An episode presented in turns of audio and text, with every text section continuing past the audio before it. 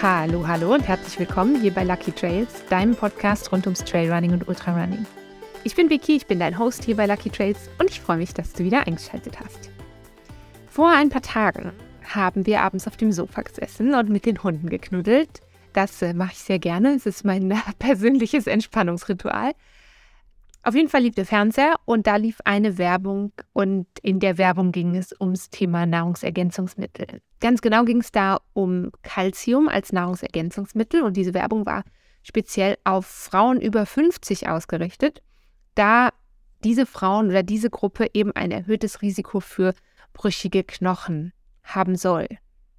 Und da habe ich mich, als erstes habe ich mich gefragt, ob das wohl stimmt, ob das so ist, dass ähm, Frauen über 50 ein erhöhtes Risiko haben für schwächere Knochen. Und ich fand es auch spannend, weil ich mich gefragt habe, hey, ist es überhaupt wirklich nötig? Also muss man wirklich Kalzium als Nahrungsergänzungsmittel zuführen? Oder kann man auch des, den kompletten Bedarf abdecken über die normale Ernährung?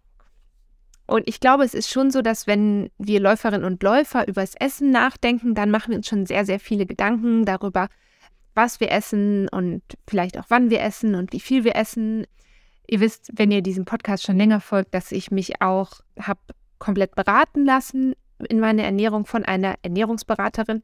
Ähm, da gibt es eine ganze ähm, Talk-Reihe zu mit Katrin Götz. Sie ist Trailläuferin und Ultraläuferin und Ernährungsberaterin. Und wenn du da noch nicht reingehört hast, dann mach das doch sehr gerne. Ich glaube, die Talk-Reihe fängt an so bei Folge 84. Und äh, genau, dann geht das alle paar Wochen, gab es dann eine neue Folge dazu. Ich glaube, es sind vier oder fünf Folgen insgesamt zum Thema. Genau, also ich glaube schon, dass es so ist, dass ähm, wir Läuferinnen und Läufer uns sehr mit dem Thema Ernährung auseinandersetzen und das ist bis zu einem gewissen Maß auch gut so und gesund so und wichtig. Ich fand es auch faszinierend, dass äh, sehr viele Menschen anscheinend zusätzlich zu ihrer normalen Ernährung auch noch Ergänzungsmittel, Nahrungsergänzungsmittel nehmen. Ich mache das auch manchmal, Aktuell nicht so ganz viel, aber was ich zum Beispiel mache, sind äh, Salztabletten nach dem Laufen oder auch während des Laufens, wenn es sehr, sehr heiß ist. Ich habe auch schon öfter mal Vitamine zugeführt, im Sinne von, es gibt ja diese, weiß nicht, wie man das nennt, so Vitaminkur oder so. Also so ähm, Pillen, mit denen du dir quasi am Morgen oder beim Frühstück dann eine Pille und da ist dann ganz viele Vitaminzeugs drin. Das habe ich auch schon gemacht. Ähm, hatte auch den Eindruck, dass mir das was gebracht hat. Ich weiß aber nicht genau, inwiefern das ähm, mehr Placebo war und inwiefern das echt wirklich was gebracht hat. In einer Folge, die schon ein bisschen älter ist, in Folge 74, habe ich schon mal über Vitalstoffe für Läuferinnen und Läufer gesprochen. Und Vitalstoffe, das ist ja der Überbegriff für Vitamine und für Mineralstoffe. Und es ist so, dass wir Menschen, egal ob wir Sport machen oder nicht, diese Vitalstoffe in ausreichender Menge zu uns nehmen müssen, damit unser Körper gesund ist, damit unser Körper gesund funktionieren kann. Bevor wir weitermachen mit dieser Folge, muss ich noch den kleinen Disclaimer unterbringen. Ich bin keine ausgebildete Medizinerin oder Ernährungsberaterin. Das heißt, alle Infos aus dieser Podcast-Folge und aus allen anderen Podcast-Folgen, die du von mir hören und äh, sehen kannst, da ähm, ist es grundsätzlich so, dass es das ist ein Ratschlag, das sind Informationen, die über Studien belegt sind. Wenn du aber jetzt eindeutige Mangelerscheinungen hast oder Probleme oder Fragen zur Ernährung, dann rate ich dir auf jeden Fall, medizinische und oder therapeutische Hilfe in Anspruch zu nehmen und dich nicht nur auf Sachen zu verlassen, die Menschen im Internet sagen. Auch wenn diese Menschen, wie in diesem Fall hier, ähm, recherchiert haben und sich Studien angeschaut haben dazu und das wissenschaftlich ähm, belegen, was sie erzählen, ist es mir trotzdem wichtig, also wenn du tatsächlich das Problem hast oder das Gefühl hast, da müsste jemand professionell draufschauen, dann such dir bitte die entsprechende Hilfe. Das finde ich ganz, ganz wichtig. Zurück zu der Folge, von der ich gerade sprach. Also ich sprach gerade von Folge 74 und da stelle ich verschiedene Vitalstoffe vor, die für uns Läuferinnen und Läufer wichtig sind. Und das sind, äh, in der Folge sind das fünf Stück. Das ist keine abschließende Liste, aber diese fünf hatte ich mir damals rausgesucht. Und zwar geht es um Magnesium, um Kalium, nicht zu verwechseln mit Calcium, das ist das, worum es heute geht, Zink, Eisen und Vitamin E. Und wenn du dir das nochmal anhören willst, dann äh, verlinke ich dir die Folge auf jeden Fall auch nochmal. Und heute reden wir eben auch nochmal über einen Vitalstoff, nämlich über Calcium. Und bei den meisten Menschen ist es so, wenn ich jetzt das Wort Calcium sage, dann denken die meisten irgendwie an Knochen und Knochengesundheit und starke Knochen und äh, wahrscheinlich auch an Milch. Und da kommen wir jetzt gleich nochmal zu, über, wenn wir über Nahrungsmittel reden, die viel Kalzium haben. Kalzium macht aber neben der Knochengesundheit auch noch andere Sachen. Zum Beispiel beeinflusst es unsere Blutgerinnung und es sorgt zusammen mit Kalium und Magnesium, die kennen wir aus Folge 74, zum Beispiel auch dafür, dass unsere Nerven und Muskeln richtig funktionieren. Für uns Läuferinnen und Läufer zum Beispiel dafür, dass unsere Muskeln kontrahieren können, was ja grundsätzlich mal für uns Sportlerinnen und Sportler wichtig ist. Ich habe gerade schon mal gesagt, es gibt auch das Kalium, aber wir reden über Calcium. Was ist das jetzt genau? Calcium ist ein Mineralstoff, der eingelagert wird, vor allem in unseren Knochen. Ungefähr 98 Prozent unserer Calciumvorräte, also des Calciums, was in unserem Körper drin ist, das, über das unser Körper verfügt, das befindet sich in unseren Knochen. Und da ist es gespeichert und es steht dann zur Verfügung, wenn zum Beispiel über die Nahrung nicht ausreichend Kalzium zugeführt wird. Also wenn es jetzt so ist, dass du zu wenig Kalzium zuführst, dann fängt dein Körper an, auf diesen Speicher zuzugreifen. Das heißt, er zapft den Speicher aus den Knochen an und dann kann es passieren, das ist tatsächlich so, dass deine Knochen schwächer werden. Also stell dir vor, dein, deine Knochen haben halt ein bestimmtes Maß an Kalzium wie eine Batterie. Und ähm, wenn dein Körper jetzt kein Kalzium über die Nahrung zugeführt bekommt, das, er braucht das Kalzium aber, damit eben zum Beispiel sowas wie Nerven und Muskeln funktionieren, dann greift er das Kalzium aus deinen Muskeln ab, äh, aus deinen Knochen ab. Und ähm, wenn du jetzt gar nichts nachfüllst, dann sinkt dieser Speicher natürlich. Und dann kann es eben passieren, dass deine Knochen schwächer werden. Und für uns ist es natürlich, oder für uns als Sportlerinnen und Sportler ist es natürlich wichtig, dass wir uns auf unsere Knochen verlassen können.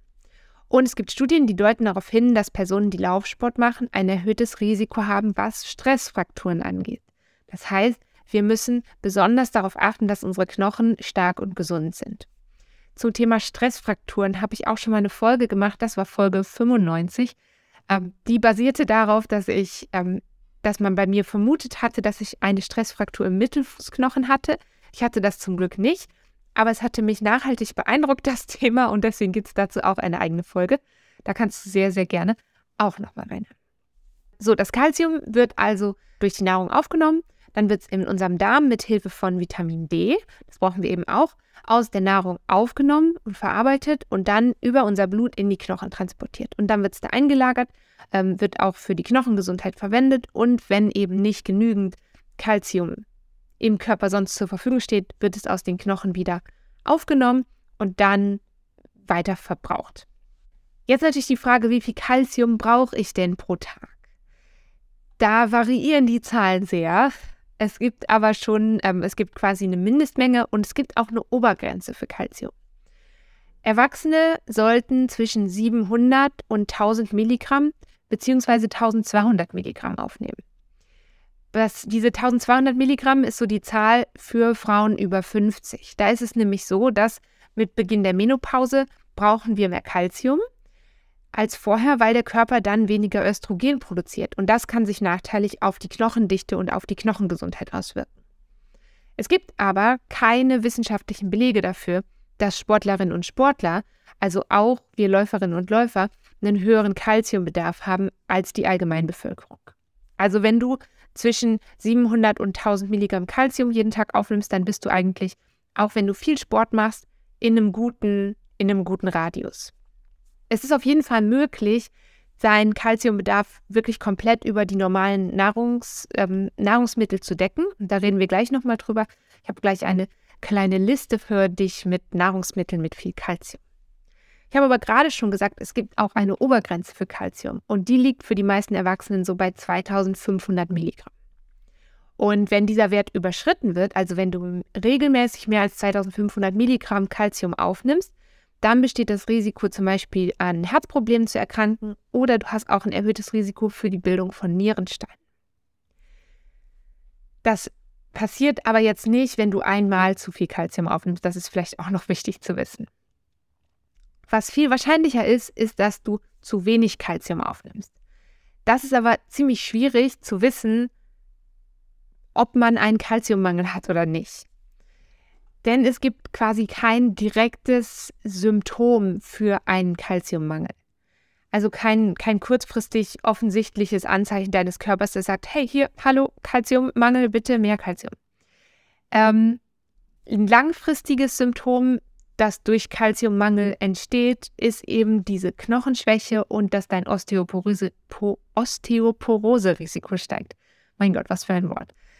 Wenn du jetzt einen ganz akuten, schweren Kalziummangel hättest, dann wären das einige der Symptome, wären zum Beispiel taube oder so kribbelnde Finger, äh, Muskelkrämpfe, abnormale Herzrhythmen. Aber natürlich sollte es soweit gar nicht kommen. Und wie gesagt, das Problem ist, dass es in der Regel keine kurzfristigen offensichtlichen Symptome gibt, die auf einen Kalziummangel hindeuten. Und deshalb ist es tatsächlich so, dass viele Menschen, nicht alle, und es muss auch nicht 100% auf dich zutreffen, aber viele Menschen nehmen immer wieder mal zu wenig Kalzium zu sich, weil sie das gar nicht merken, dass sie nicht genug Kalzium aufnehmen. Und wie kannst du jetzt verhindern, dass du nicht genug Kalzium aufnimmst? Indem du natürlich kalziumhaltige Lebensmittel isst. Wir kommen auch gleich nochmal zum Thema Nahrungsergänzungsmittel, keine Sorge. Aber das Erste, wo natürlich jeder so dran denkt und jede dran denkt, wenn man das Wort Kalzium hört, und es ist auch bei mir ganz tief verankert im Kopf, ist Milch, also Kuhmilch. Es gibt aber ganz, ganz viele andere Lebensmittel auch, die Kalzium enthalten. Und zwar tierische Lebensmittel und pflanzliche Lebensmittel. Das heißt, auch wenn du dich vegetarisch oder vegan oder irgendwas dazwischen ernährst, dann kannst du deinen Bedarf trotzdem decken. Ich zum Beispiel, ich trinke keine Kuhmilch, aber ich esse Käse und Joghurt, also auch Joghurt aus Kuhmilch. Ähm, aber ich esse eben auch viele pflanzliche Lebensmittel mit einem hohen Kalziumanteil. Aber ich trinke jetzt eben nicht morgens ein Glas Milch und in meinem Müsli morgens ist auch keine Kuhmilch drin.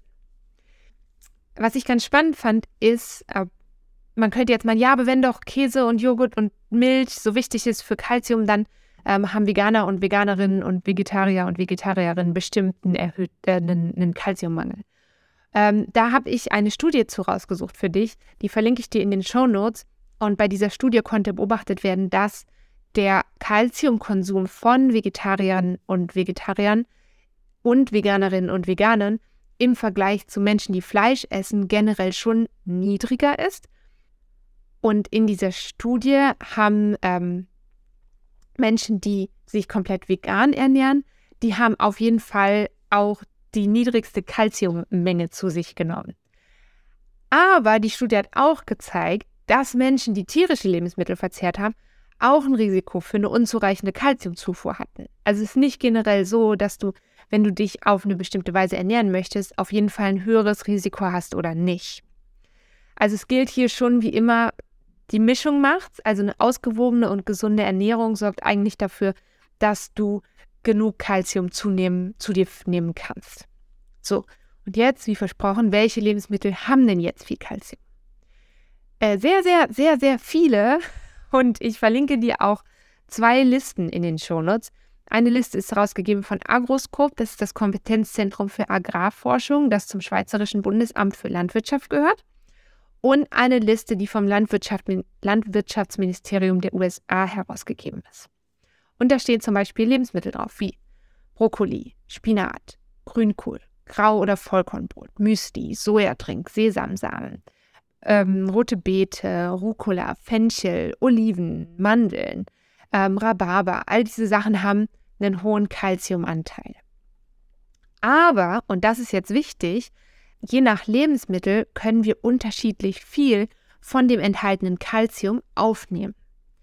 Und der Kalziumgehalt kann je nachdem, wie das Lebensmittel angebaut ist, wie die Bodenqualität war für den Anbau, wie das Lebensmittel nachher verarbeitet ist, wie hoch der Fettgehalt ist, kann der Kalziumgehalt wieder schwanken. Und auch sowas, und da habe ich gar nicht so richtig dran gedacht am Anfang, aber zum Beispiel kann auch, wenn du ein Lebensmittel lagerst, kann es auch Einfluss darauf haben, ähm, wie viel Kalzium du nachher aufnimmst, wenn du das isst oder trinkst. Ähm, in diesem Beispiel äh, zum Beispiel bei Mandelmilch und bei ähm, Sojamilch oder auch Saft, da, es gibt ja oft Saft, wo drauf steht, angereichert mit Kalzium, da kann es sein, dass das Kalzium sich absetzt. Und deswegen ist es so wichtig, das steht ja auch ganz oft drauf, dass man es schütteln soll, bevor man es isst äh, oder trinkt. Und ähm, das sollte man eben bei zum Beispiel Mandelmilch und Sojamilch und Säften und so auf jeden Fall machen. Ähm, gut schütteln, damit das Kalzium sich wieder im Getränk verteilt.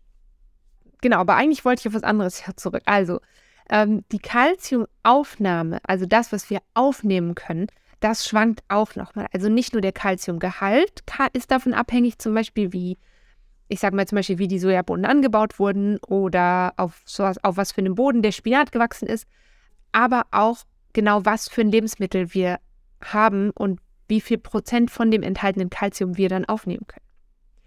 Milchprodukte zum Beispiel oder Säfte mit ähm, Kalzium angereicherte Säfte, da können wir ungefähr, das ist natürlich immer so ein bisschen Pi mal Daumen, weil es ganz viele verschiedene Faktoren hat, die da mit reinspielen, aber ungefähr 30 Prozent von dem Kalzium können wir aufnehmen. Und bestimmte Verbindungen in Pflanzen, zum Beispiel ein hoher Anteil an Oxalsäure, kann wiederum die Kalziumaufnahme verringern. Zum Beispiel bei Spinat können wir 5% des Kalziums nur aufnehmen und andere Lebensmittel, zum Beispiel rote Beete oder Grünkohl oder Rhabarber, haben zwar prozentual gesehen weniger Kalzium als Spinat, aber sie haben gleichzeitig auch weniger Oxalsäure. Und die Oxalsäure verhindert die Aufnahmefähigkeit unseres Körpers für das enthaltene Kalzium. Das heißt, wir können aus Lebensmitteln mit weniger Oxalsäure auch mehr Kalzium aufnehmen. Ähm, zu dem Thema, es gibt heute sehr viele Studien für euch zum Nachlesen, zu, zum Thema Kalziumaufnahme aus verschiedenen Lebensmitteln mit unterschiedlich hohem Oxalsäuregehalt verlinke ich dir auch noch zwei verschiedene Studien in den Shownotes, wenn du da Lust hast nachzulesen. Jetzt kommt noch was Wichtiges. Wie mit ganz vielen Nährstoffen und Mineralstoffen ist es bei Kalzium auch so, dass wir nur eine ganz begrenzte Menge auf einmal aufnehmen können. Also es ist wichtig, dass wir das Kalzium über den Tag verteilt aufnehmen. Und in der Regel kann der menschliche Körper so ungefähr 500 Milligramm Kalzium auf einmal aufnehmen. Und am besten ist es tatsächlich, das Kalzium wirklich über die Lebensmittel und nicht über Nahrungsergänzungsmittel aufzunehmen. Die Knochenstärke nämlich, und das sag ich mal, wie das Kalzium nachher verarbeitet wird, hängt nämlich eben nicht nur vom Kalzium ab, sondern auch unter anderem von zum Beispiel Vitamin K, Vitamin D, das kam ganz am Anfang von dieser Folge schon mal vor, Phosphor und auch ähm, unsere Proteinaufnahme. Und wenn wir jetzt zum Beispiel viel, ganz, ganz viel äh, Nahrungsergänzungsmittel morgens nehmen würden und quasi nichts anderes drumherum, was dazu passt und was uns hilft, mit dem Kalzium auch was zu machen im Körper, dann kann es halt sein, dass wir dieses Kalzium überhaupt nicht verarbeiten können. Und was auch noch wichtig ist, zusätzlich zu dieser ausreichenden Kalziumaufnahme, ist regelmäßiges Krafttraining. Das hilft eben auch, deine Knochengesundheit zu erhalten.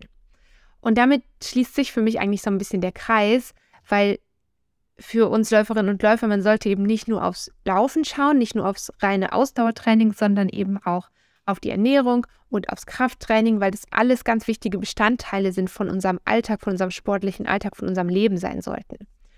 Und ich glaube, zum Thema Krafttraining mache ich noch mal eine Folge. Da habe ich schon so ein paar Themen im Blick. Und wenn du ein Thema hast, das dich total interessiert, dann freue ich mich sehr, wenn du mir eine E-Mail schreibst an podcast.luckytrails.gmail.com. Und da kannst du auch deine Fragen stellen, da kannst du Lob und Kritik loswerden. Und natürlich, ähm, wenn du Lob hast, nur dann. Nein, du darfst äh, sehr, sehr gerne auch eine Bewertung für diesen Podcast da lassen. Das geht auf fast jeder ähm, Podcast-Plattform inzwischen. Und da freue ich mich immer sehr, sehr feste. Und wenn du es noch nicht gemacht hast, dann abonniere diesen Podcast doch sehr gerne. Abonniere ihn auf allen Kanälen. Du findest nochmal die Links auch zu meinen Social Media Profilen, findest du auch unten in den Shownotes zu dieser Folge. Und äh, jetzt wünsche ich dir eine ganz gute Woche und ich hoffe, du bleibst gesund und ernährst dich gut und äh, hast von allen Nährstoffen genug zur Verfügung. Und äh, wir hören uns dann nächste Woche wieder. Bis dahin. Tschüss.